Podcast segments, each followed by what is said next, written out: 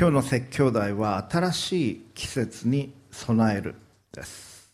Preparing yourself for new seasons. 3月に入りました。ということは1月2月が終わったということです。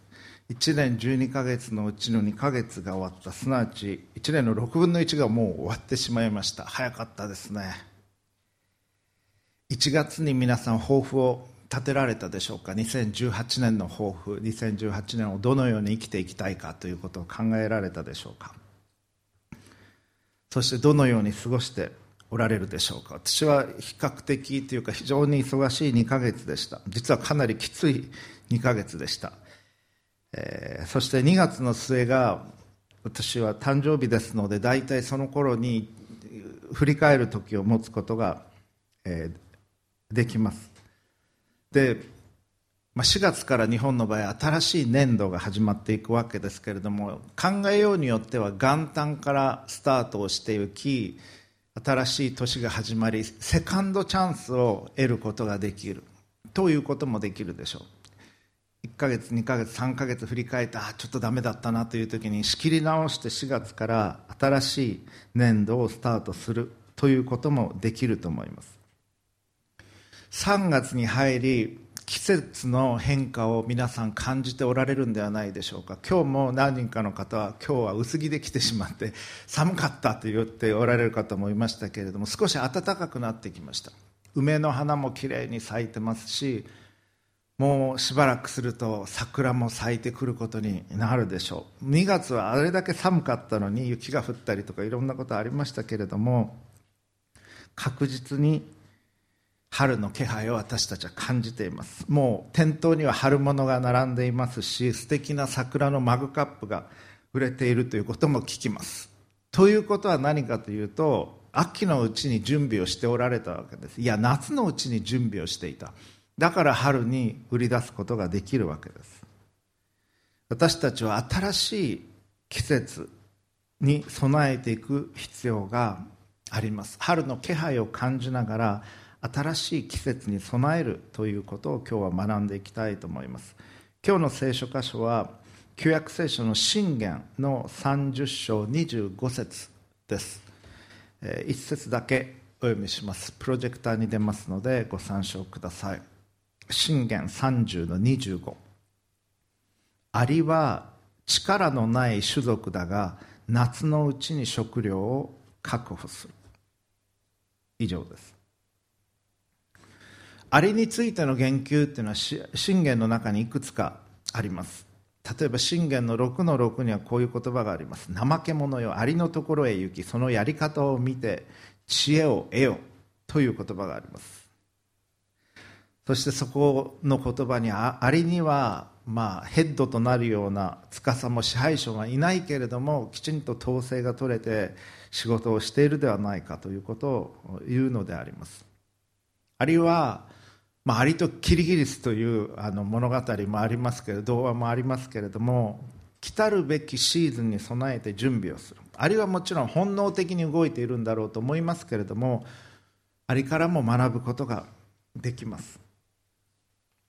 私は今年の誕生日を振り返るときに実は5年前5年前が48歳だったんですけど、まあ、12が一回りといいますかそういう感じありますね。十二支というのがあります。12それから24歳36歳48歳48歳というのは一つの節目だと思いました。特別な日だと思います。思いました。48歳の誕生日の時に。そして1日 personal retreat を行いました。パソコンを置いてスマホも置いてそういう仕事も置いて一日神様と時間を過ごそうと思いました。聖書とノートとペンだけを持って一日過ごしたんです。でその日のことを今年の誕生日思い出していました。そうするとでその数日後にフェイスブックにそういえば何か書いたんですね。その時のことを考えて。それフェイスブックって何年か経つと思い出みたいな感じで何年5年前のこの日にこういうことがありましたっていうのをリマインダーを送ってくれたんですけれどもそれが出てきました。3月に入ってから。でそれを見ました時にあ確実に今につながってるなということが思い起こされました。48歳の時にどういうことを思ったか。これからの12年というのがすなわち60までの、まあ、還暦ですね。12年というのはおそらく自分の人生で一番充実した時になるだろうと思いました。今まで勉強してきたこと経験してきたこと人間関係。そしてまた体力的にも一番充実している時期になるだろうと思いました。ですからその一番いいところを神様に捧げたいと思いました。リタイアしてからの余ったところではなくてそしてまあちょっとだけ捧げるんじゃなくて一番いいところを一番脂が乗ったところを100%神様に捧げたいと思いました。最も良きものを最も良き方を送ってくださった父なる神様に救い主を送ってくださった神様に自分の一番いい12年間を捧げようと思った。それが5年前の誕生日でした。そして神様にふさわしくないものはそぎ落としたいというふうにも書いてました。ああ今年のテーマにもつながってるなというふうに思いました。それから新しい大学に青山学院に導かれ新しい出会いがあり新しい仕事があり新しい機会があった。新しい進学的な発展もありました。この5年間のうちに神様本当に誠実に支えてくださったなということを思い起こす時になりました。その時の準備が今につながっているこの5年間。12年捧げようと思った、まあ、12年で終わりじゃないと思いますけどもうちょっと行きたいとは思いますけれども。でもその12年神様に完全に捧げたいと思ったのに神様は答えてくださったなということをそういう思いを新たにしました。ですから次のシーズンに次の季節に備えるということの大切さを私自身思い起こさせられたわけです。人間はアリと違って考えることはできます。パスカルは人間は あの植物の足のように弱いけれどもしかし考える足であるということを言いました。パンセの中にある短い言葉です。パスカルが死んだ後で出たあの短編集といいましょうか思いつき集といいましょうかそういうのがパンセというのがあるんですけれどもそれプラス我々は感じることもできます。備えることもできる。ではどのようにして次の新しい季節にでそれは単数形ではなく複数形でいいと思うんです。春物を用意するのに秋にする必要ない。夏にしておいてもいい。あるいはもっと早い時期に準備しておいてもいいわけですから新しいシーズン複数形シーズンズのためにどういうふうに準備していったらいいのか4つのことを今日は申し上げていきます。第1番目。おそらく助けになるのはまず季節の移り変わりを感じるというところではないかと思います。これ一般的な事柄ですけれども今の時期ってあ季節が変わってるなあんなに寒かったのにもう春がそこまで来てるなというのを実感します。でこういう時に自分自身としても次の季節に対する準備をしていったらいいんだと思うんです。今確実に変わっている。春が来ている。そのような時にあ自分の次の季節にどういう準備をしていったらいいのかということを考え始めていただきたいんです。あるいはさまざまな分野で芸能人なんかでも大御所が亡くなったりする場合があります。あるいは引退されるということがある。あ世代が変わるんだなということを感じる時があります。あるいは学生であるならば先輩が卒業していく。ああもうあの先輩の学生時代終わるんだなというのを感じる時だと思います。こういう時に次の季節の準備をしていっていただきたいと思います。時代の季節の変わりを一番敏感に捉えるのは実はアーティストです。芸術家の方々詩人音楽家建築家画家そういった方々は時代の流れというのを敏感に感じ取りそれを作品にして行かれます。そしてそれをそれが広まっていき学者たちは少し遅れてそれを言語化していく広めていくということがあります。例えばポストモダンという言葉が使われて一番最初に使われたのは建築学というふうに言われています。ポストモダンという言葉は今日広く使われてますけどもえー、建築学で一番最初にそれが使われるようになっていった。モダンとは何か違う。モダンとは呼べないものにポストモダンという言葉を使っていったんですけれどもアーティストの人というのは時代の風というのはいち早く感じる。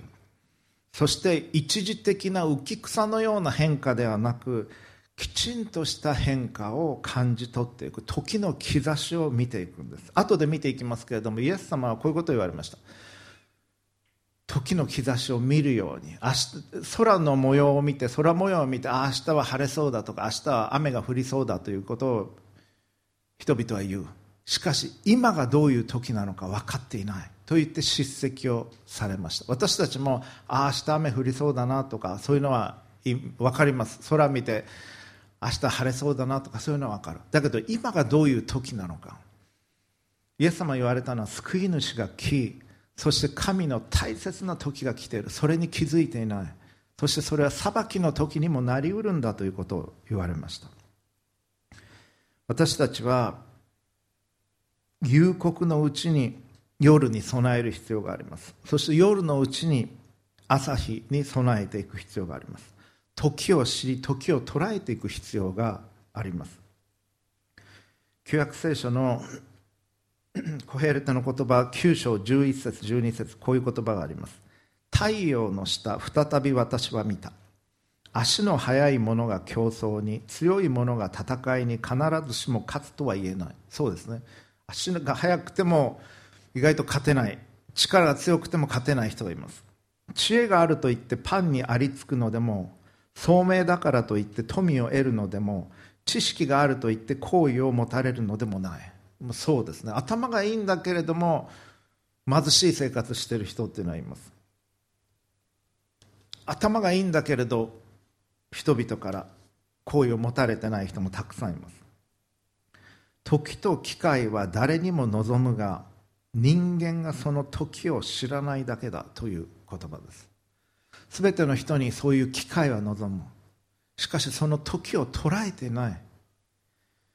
三振とホームランとどこが違うのかある人は言ってました。タイミングだって言うんです。同じスイングをしてもタイミングがずれると三振になってしまう。同じスイングでホームランになる。時が来た時にその時を捉えなければならない。そしてその次の時に備えていかなければならない。その次のシーズンだけじゃなくて次の次のシーズンにも備えていく。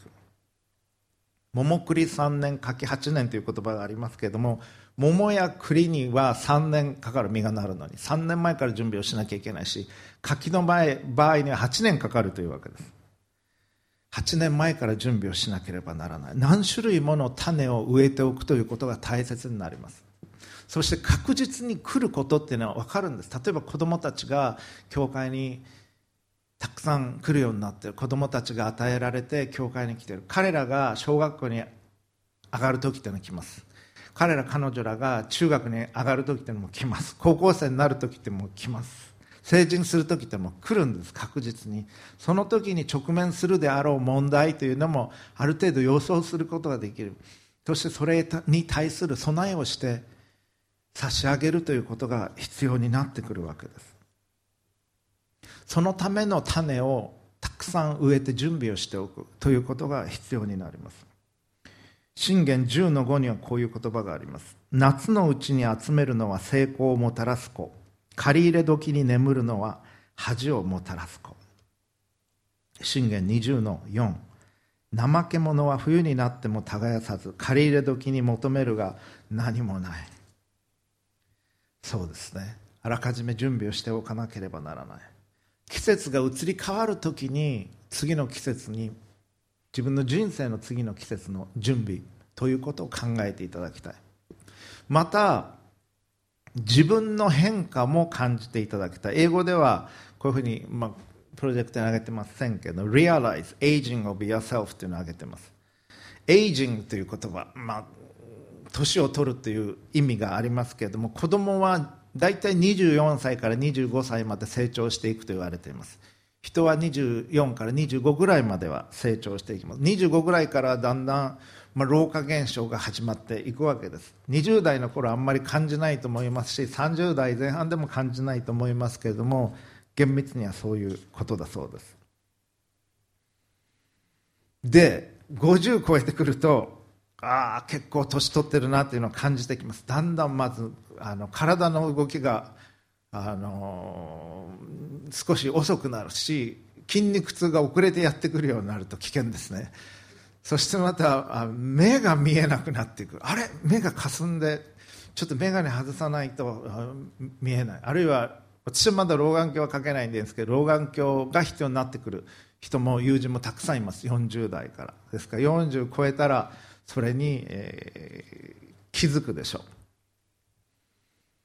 そういうのを感じる時も次の季節への準備をされていったらいい。でもエイジングっていうのはワインとかウイスキーで言うならば熟成というふうに訳される言葉です。今まで見えていなかったことが見えてくるようになる。年を取り経験を積む時に。今まで感じられなかったことが感じられるようになってくる。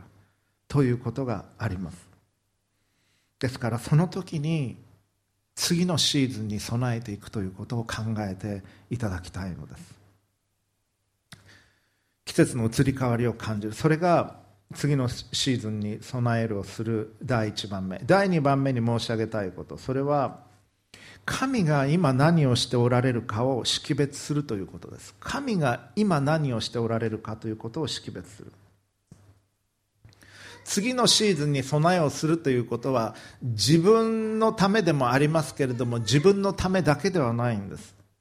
例えば小学生があの老後のためにお年玉貯金しておこうって言ったらなんか寂しい感じしますね。もっとなんか明るい未来を考えてほしいと思うと思います。思います。今成人しておられる方はこの20年失われた20年というふうに日本では言われていますが経済的にすごく停滞をしてきた。だから将来に対して本当に大丈夫なんだろうか不安でいっぱいという声をよく聞きます。そういう世代が今の若い方々だと思います。でも自分もちろん自分のために自分で経済的な準備をするということはありから学ぶ必要がありますし十分必要なことなんですけれどもあなたが中心じゃないんです。我々が次のシーズンの準備をしていくためには自分のことだけではなく神が何をしておられるかということを考えなければならない。神が何を思って私に命をくださったのか。神は何を私に願っておられるのかするように。そして神は世界の中で何を今しようとしておられるのかということを常に考えその中での自分の役割ということを考えていくんです。聖書は人間を羊に例えています。で羊は私は羊を飼ったことありませんが皆さんも飼ったことないと思いますけれども羊触ったことある人どのかいますか？羊触ったことは結構すごいですね。ほとんどの人羊触ってますね。やっぱ教会に来る人は羊に関心があるのかもしれませんが私授業の中で羊飼ったことある人って言ったら一人「はい」って手を挙げた人がいました。大学で。で聞いたらモンゴルからの留学生でした。あなるほどというふうに思いました。家に羊たくさんいました。羊のことよく知ってました。聞くところによると羊はあんまり目がよく見えないというふうに言います。そして先もあまり見えてない。目の前に草があるとその草の方に行ってしまう。あっちに草があると行ってしまう。あっちにあるとまた行ってしまう。そして群れからはぐれてしまうということもある。羊は毛が絡まると動けなくなることもあると言います。転んでしまうと足を上に上げてしまうと一人で起き上がれないことさえあるというふうに聞いたことがあります。羊は道を踏み外しやすく羊飼いを必要とします。ですから人間をイエス様羊に例えておられるのは必ずしも褒めておられるというわけではないではないかと思います。可愛いから。あ羊か。可愛いな。っていういう部分もあると思いますけども羊飼いを必要とするということが大きいんだろうと思います。そしてイエス様ご自分のことを良い羊飼いというふうに呼ばれました。私は良い羊飼いである。良い羊飼いは羊のために命を捨てますと言われた。羊を愛し羊のために命を懸けられる。それがイエス・キリストというお方です。それがあの十字架の出来事なんです。キリスト教会はその2000年の歴史の中で誰よりも神と共に歩んできました。誰よりも神が何をしておられるか見ることを学んできました。そして私たちの世代も21世紀の前半にあって今神が何をしておられるのかということを見ることを学んでいかなければなりません。見ることっていうのは学ばなければいけないんです。お医者さんはレントゲン写真を見て我々が見たなんか白いものがああこれ骨だなっていうのは分かります。肋骨ぐらい分かりますけれどもでもここに腫瘍がありますというのをお医者さんは見極めることができる。なぜかそういうトレーニングを受けてるからです。その経験を積んでるから。見ることを学んでいるんです。音楽家は普通の人はああいう音楽だなと思うだけなのにそこにある演奏の素晴らしさあるいは失敗を聞き分けることができます。そういうトレーニングを積んできてるからです。見ること聞くことっていうのは学んでいかなければならない。同じように神が何をしておられるかというのは我々は見ることを学んでいかなければならないんです。天気を見るということをイエス様は言われました。イエス様例えば聞いててください。マタイ16の3でこう言われてます。朝には朝焼けで雲が低いから今日は嵐だという。このように空模様を見分けることは知っているのに時代の印は見ることができないのかというふうに言われた。ルカ12の56偽善者よ。厳しい言葉ですね。偽善者よこのように空や地の模様を見分けることは知っているのにどうして今の時を見分けることを知らないのか。この見分けるという言葉はマタイとルカでは違う言葉が用いられてはいますけれども注意深く見極めて正しいことを判断するという意味では同じです。そしてまたルカによる福音書の今の時というのは単数形なんですけれどもルカによる失礼マタイにおける時代の印というのは複数形で使われています。おそらくいろんな要素を理解し例えば天気だったらあの山に雲がかかったら翌日は雨とかそういうのは経験的にいろんな事象から学んでいく。そういうこともあるから複数形使われてるんだろうと推測をしますけれどもいずれにしても今の時代がどういう時なのかどうして見分けられないのかというふうにイエス様は言われた。空模様を見分けられるのに今の時代をなぜ見ることができないのか。今の時代21世紀の前半がどういう時代なのか。この2000年の歴史の中であるいはここ100年200年の中でどういう時代なのかを我々は知らなければなりません。先日も申し上げましたが第一次世界大戦があり第二次世界大戦があった。20世紀というのは最も多くの殺戮を経験していた世紀でした。人類の歴史の中で。そして最も激しい人を殺す武器爆弾が用いられた。毒ガスすらも用いられ原子爆弾が用いられていた。そして戦闘員でない方々が子供や女性たちも含めて多くの方々が亡くなられた。殺されていった。それが20世紀の特徴の一つとして挙げられます。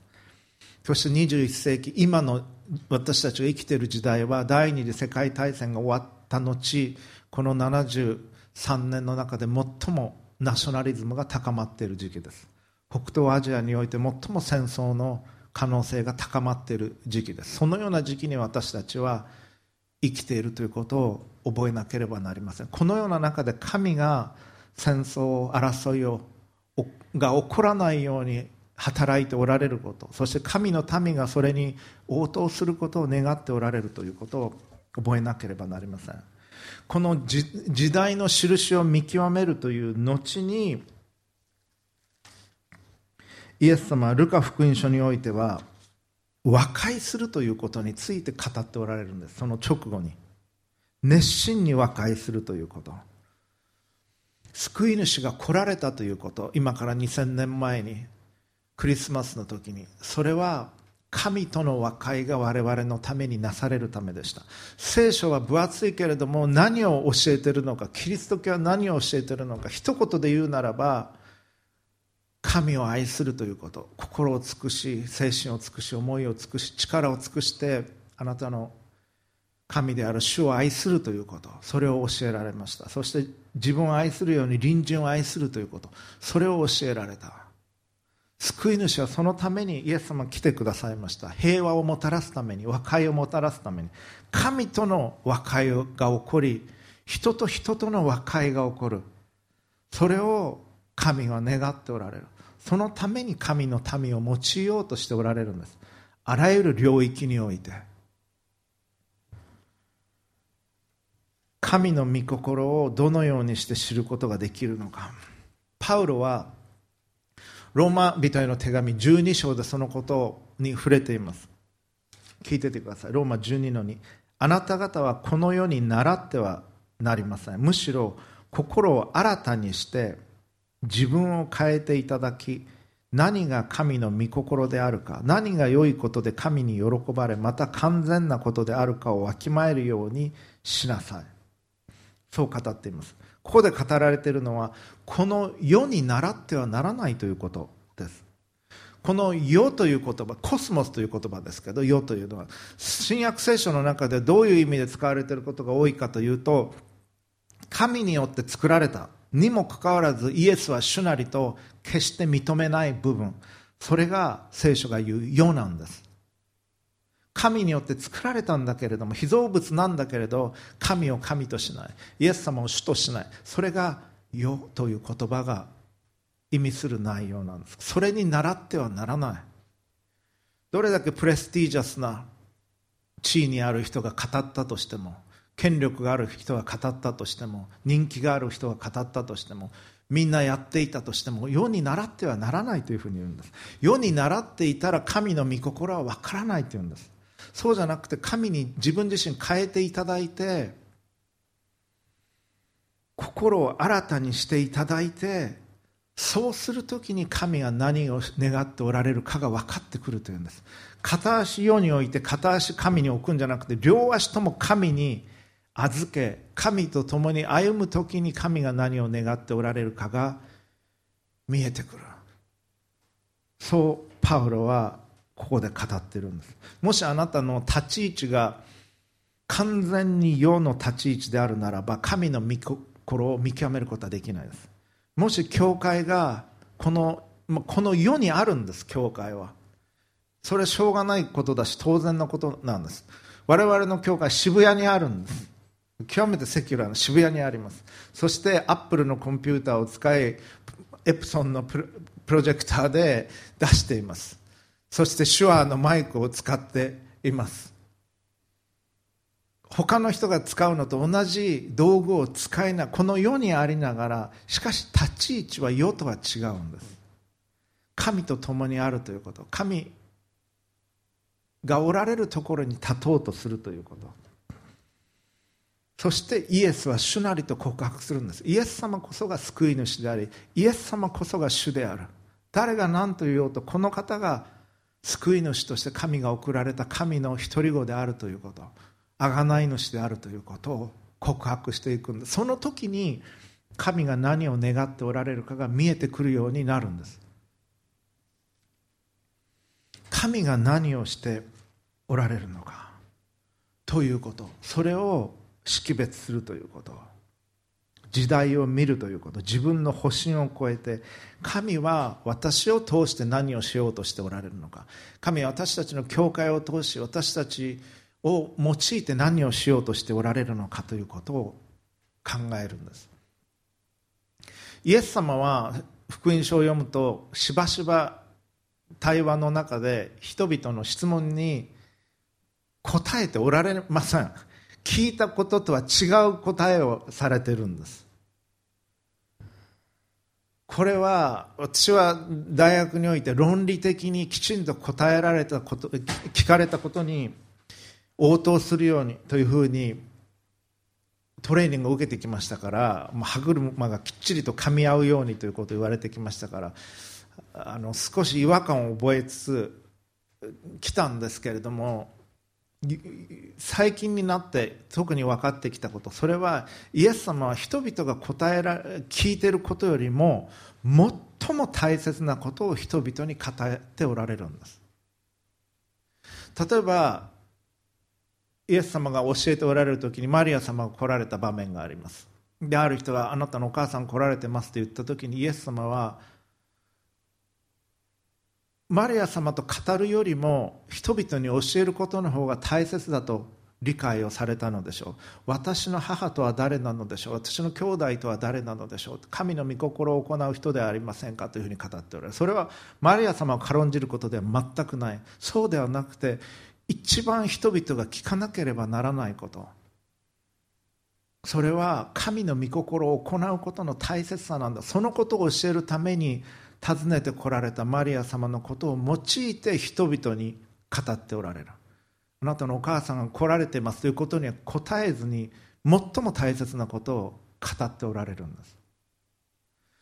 イエス様はご自分のパラダイムご自分が語ろうとしていることを人々が聞かなければならないことを第一にされました。人々の細々とした質問に答えるのではなく神は何をしようとしておられるのかこの場において神は自分に何を語ってほしいと願っておられるのか御父は何を願っておられるのかそれを常に第一にされました。イエス様はゲッセマネの園でもし可能でしたらこの杯を十字架を取り除けてください。しかし私の思いではなくあなたの思いがなりますようにと最後の祈りをされた。そして御父は十字架を示されました。そして十字架に向かっていかれた。神は何をしようとしておられるのか私を用いて。それを主はいつも見ておられました。それがキリスト者がいつも見ていなければならないことです。神はあなたを用いて何をしようとしておられるのか。神の御心は何なのか。それが私たちがしなければならない。第2番目です。そして第3番目。次のシーズンの準備をしていくために必要なこと。それは人々の必要を感じるということです。人々の必要を感じる。もちろん自分のためにも準備をしていく必要がありますがそれは他の人に迷惑をかけないように4日かかりすぎないように自分は自分できちんと生活の面倒を見ることができるようにし自分がすべきこと神が願っておられるすべきことに向かっていくというのもあります。しかし自分のためだけじゃないんです。我々の人生というのは。人々はどういう必要があるのか。人の必要に合った言葉を語ることも必要になります。人々が次の季節によりよく向かっていくことができるように他の人々の支えになるような言葉を語っていかなければなりません。信玄15の23聞いててください。正しく答える人には喜びがある。時義にかなった言葉はいかに良いものか。その時に合った言葉を語る時は時に人々は支えられるんです。信玄25の11時義にかなって語られる言葉は銀細工につけられた金のリンゴ。と記されています。その時その人が必要としている言葉っていうのはあります。心が折れそうになっている時にあの一言で支えられたという経験があるでしょうか。アドバイス慰めの言葉励ましの言葉。時には厳しい言葉。愛を持って時にかなって語られる言葉というのは大切なんです。あるいは言葉がなくてもいい。そこに一緒にいてあげるということは必要な場合があります。例えば葬儀の場に行くということ。上手な言葉を何か言おうと思ったり慰めようとしたりするかもしれない。でも何も言わない方がいい場合もあります。言葉によって慰められない。だけどそこに一緒にいてあげるということ。それ自体がメッセージになる。あるいは人が亡くなろうとしている時にその場にいるということ。その人のために。皆さんのおじいちゃんおばあちゃんが亡くなろうとしている時にそこに駆けつけるということ。お父さんお母さんがもう時がないという時にその場にいるということ。何も言わなくてもそこにいるということ。それが必要なことです。すべきことです。人々の必要を感じその人が次のところに向かっていくために自分が何ができるかということを考える。そして次の時代に人々が何を必要とするかを考えていく。これビジネスにおいても当然です。次の時代に何が必要？4月が来たら桜が咲く。人々は桜のグッズが欲しい。だから桜の素敵なマグを作る。これはこれはビジネスマンとしてもう当然のことだと思います。そしてそれは人々が喜ぶことにもなる。投資です。それが成功の秘訣です。でも次はこうなるだろうなと思ってただ損得でやるだけじゃなくて自分が本当にやりたい分野でやっていくのがいいと思います。音楽であれものを作ることであれあるいはその分野の投資であれ。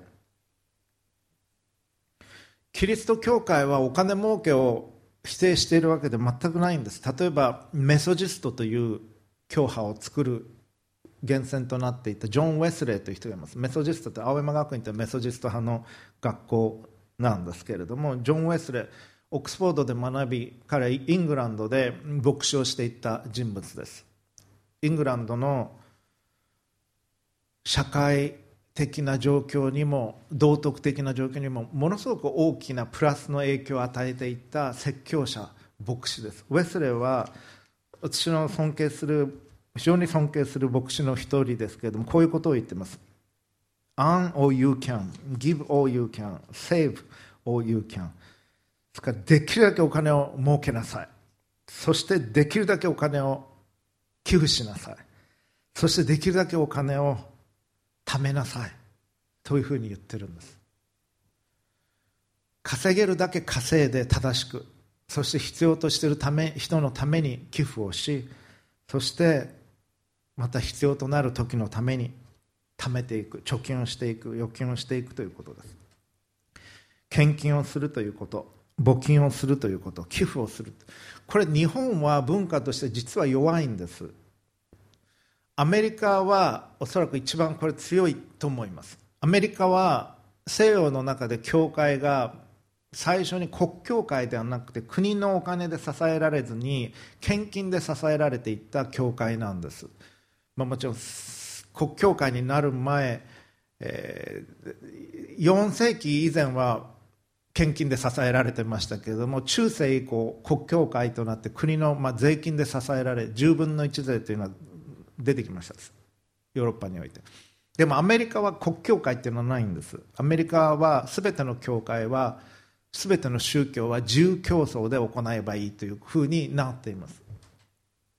西洋社会において初めて献金で全てが成り立った教会がアメリカなんです。で日本の教会はそのアメリカのミッションの影響大きいですし、まあ、日本はキリスト教国ではないので教会は献金によって成り立っています。アメリカの大学は卒業生からの献金あるいは寄付がすごく大きい部分を占めます。日本の大学の卒業生はあんまり寄付しません実は。多分一番寄付するのは慶應義塾だと思います。日本中の大学で。それはすごいなと思いますけれども国立大学に至ってはほとんど愛好心もなくて寄付しないということも多かったりす。日本はそういう寄付の伝統あんまりないんですね実は。でもアメリカはそういうふうに教会がそういうふうに出来上がってますから自発的に集まって自発的に献金をして教会っていうのはできてきたんです。そういうのをボランタリーアソシエーションというふうに言います。みんなで集まってお金を出し合って市民運動をしていったりする。そういう文化があります。だからビジネスで成功した人たちが多額の献金をあるいは募金あの寄付をしたりします。私が今デューク大学と一緒に行っているプロジェクトもアフラックの創業者のお孫さんポール・エイモスという方3世だったと思いますけれどもデュークの卒業生でクリスチャンすごい熱心なクリスチャンの方。そして北東アジアにおける和解のためにもそれなるんだったら寄付を考えたいということで当時日本にいらっしゃったので新宿まで行ってもう一人の牧師とあの寄付を募ったんです。そしたら何千万円かの寄付をしてくださった。わすごいなと思いました。個人でそういうことをする。文化があるわけですね。でも日本ではそういうのはあんまりない。税制ということもあると思いますけれどもお金を儲けるのはいいんです。で儲けたらそれを他の人のために使っていく。それはキリスト教的な文化になります。ある人はこう言うんです。お金が貯まったら献金します。それはダメなんです。ちっちゃいうちから子供のうちからお小遣い500円もらったら50円献金するという習慣を持っていかなきゃいけない。1000円もらったら100円献金するということをしていかなきゃいけない。学生の時に1ヶ月の予算が数万円の中の1割を献金していくということをしていかなきゃいけない。そうしないとお金持ちになっても献金しないです実際には。ある人はこういうことを言いました。確かビリー・グラハムが言ったんではないかと記憶していますけれども収入のうちの10%を神様に献金しそして10%を貯金しなさい。そして80%で生活をしなさいということを言われた。でその習慣というのはすごく大切だと思います。それは神様に自分の収入は生活は寄ってるんだということを告白することであると同時に自分の将来への備えにもなっていきます。ですからこれは自分の一を神様に捧げるというのは聖書の基準ですのでそのようにしていかれてると思いますけども特にクリスチャンの方はそれは子供のうちからトレーニングをしていく。それが習慣になっていく。それが多くの収入を得るときにさらに大きくなっていくわけです。自分のためだけじゃなくて他の人の必要を感じていきそういう生き方を普段からしていくということ。そして次の時代に何が必要なのか人々は何を必要とするのかということを考えその準備をしていくことも必要です。40年前には日本には高齢化社会が来るということはもう分かってたんです。学者たちはそのことを知っていました。でも十分にその準備をしていかなかった。年金の問題が来るっていうのも分かっていた。だけど先送りにして手を打たなかった。人々が何を必要とするのかということを考えそのための勉強研究そして自分が心からやりたいことを行っていく。神が与えてくださっている関心事を持ち映画の分野エンターテインメントの分野であっても音楽であっても文学であっても教育であっても製造業であってもどの分野でもいい。自分に関心が与えられている自分が得意な分野で次の世代何が必要なの人々は何を必要とするのかそれを考えその準備をしていくんです。そして神は何をしようとしておられるのか。そして今のこの変わりつつある季節の中でそのことをぜひ考える時を持っていただきたい。そして次の季節への準備をしていく最後第4番目。それは次の世を予期するということです。Anticipate the age to come 今私たちが生きている人生は誕生日が私たちにあったように私たちが生涯を終える日が来ます。確実に。私たちが地上での生涯を終える日が日が来ます。それで終わりではない。その後に地上での生涯よりずっと長い年月を過ごすんです。永遠の年月を。神と共に過ごしていただきたい。愛であり光であり恵みをくださる神と共に永遠を過ごしていただきたい。その準備をするんです。地上に生きてる間に。春の間に夏の準備をし冬の間に春の準備をするように今生きている間に永遠に向かっていく準備をしていくんです。神を愛し人を愛していく。そのような生き方を通し自分の持てるものを人々に分かち合うそのような生き方を通し人々が必要としている言葉を語り必要としているものを持って支え必要としている時にその人のところに行ってあげることを通して永遠への準備をしていくんです。皆さんの人生には私の人生にはこの地上で終わりの日が来ます。でもその後があるんです。永遠に神と共に生きる。そのような時があるそれに向かっての準備をしていただきたいんです。そのためにイエス様来られた。そのためにイエス様十字架にかけられ罪をあがなってくださった。それを我々はイメージしづらいんです。毎日の払わなきゃいけない支払いがありやらなきゃいけない課題がありアポイントメントがあり掃除もしなきゃいけないしゴミも出さなきゃいけないし明日は燃えるゴミの日とか空き缶の日とか皆さん考えて心配してるのはあると思います。あ携帯代も払わなきゃ。そういう中ででもそういうこと大切なんですけどそれらを超えていく世があるんです。2つイラストレーション話をしましょう。前にも話したことあると思います。芋虫にとっては大きい芋虫が偉いんです。できるだけ柔らかくて美味しそうな葉っぱを見つけていっぱい食べてる芋虫が偉い。あなたは空を飛ぶようになるんですよって言われてもわからない。だって芋虫だから。甘い蜜吸えるんですよって言われてもわからないえ何言ってるの俺が落ちたことあるけど葉っぱから飛んだことはないよっていうわけです。葉っぱは美味しくて大好きだけど蜜どうやって吸うの甘いって何毛はいっぱい生えてるけど羽なんて生えてないよでも時が来る時に芋虫は蝶になっていくんです。そして空を飛ぶようになる。芋虫の時には分からなかったけれどそういうふうに変わるんです。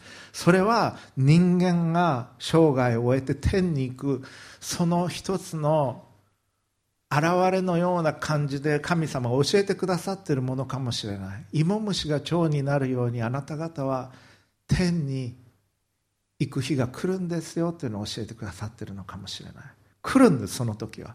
そのための準備をしていくように言われてるんです。もう一つ「タイタニック号」の中ではその中でのルールがあり椅子の並べの並べ方がありお皿の片付けの仕方があった「タイタニック号」の中での人間関係そしてまた規律があった。でもそれが沈んでいったんです。で「タイタニック号」の後の人生というのはあったんです。助かった人々には。タイタニック号の中にいた時にはそれの中のことだけでいっぱいだった。我々が今毎日の日々のことでいっぱいであるように。でもその後があるんです。その後に備えていかなければならない。天の御国に私たちは備えていかなければならない。そのために今この変わりつつある冬から春へと変わりつつある季節に新しい季節に備えてください。地上における新しい季節に。神が何を今しておられるかを考えてください。人々が何を必要としているか考えてください。そして自分は何をすべきか。その中心にあるのは神を愛するということ。そして自分を愛するように隣人を愛するということです。共にお祈りを捧げましょう。父なる神様尊いお名前をあがめます。季節の移り変わりを感じる今春の気配を感じる今次の季節に備える時としたいと思います。自らのために人々のためにそしてあなたの愛が実現していくためにそして私たちが来たるべきよ天の御国の時代に備える生き方をさせてください。あなたを愛し隣人を愛させてください。救い主主イエスキリストのお名前によって祈ります。アーメン。